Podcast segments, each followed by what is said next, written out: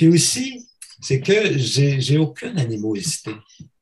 C'est-à-dire que ce qui est arrivé est très intéressant, ce qui est arrivé. Parce que moi, j'invite, ben là, c'est difficile, mais j'inviterais tout le monde à lire le contenu de la lettre euh, qui a été retirée. Puis d'ailleurs, j'ai envoyé tout ça euh, au Collège des médecins du Québec, ainsi que ma réplique qui n'a pas été publiée.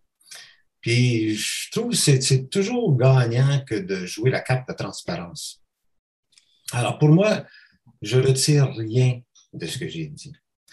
Et dans ma réponse, j'ai, mon erreur a peut-être été de ne pas fournir toutes les références scientifiques qu'il fallait. Je ne m'attendais pas à être attaqué sur ce qui est accessoire au message. Puis c'est ce qu'on a fait.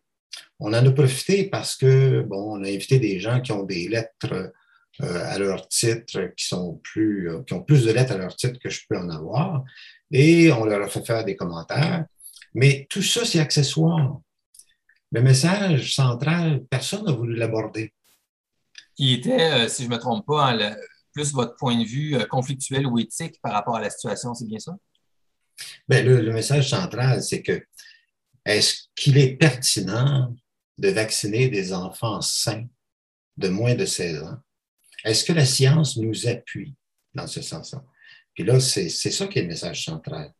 Puis la réponse est non. C'est fortement documenté dans, dans, la littérature. Puis toutes les références, bien, je vous les ai envoyées d'ailleurs. Vous pouvez les publier d'une façon ou d'une autre si vous voulez. Mais je suis absolument pas gêné des. Évidemment, c'est une question d'information. Il faut aller dans la littérature mondiale, pas simplement au Québec, là, il ne faut pas se limiter. Puis il faut regarder les commentaires sur tout le phénomène COVID pour savoir que cette question-là des droits de la personne, des droits fondamentaux, la vaccination forcée des enfants, est une question qui est débattue actuellement partout dans le monde et qui est contestée. Mais on, fait face à un pouvoir et à une pensée monolithique qui est absolument puissante. C'est ça la difficulté.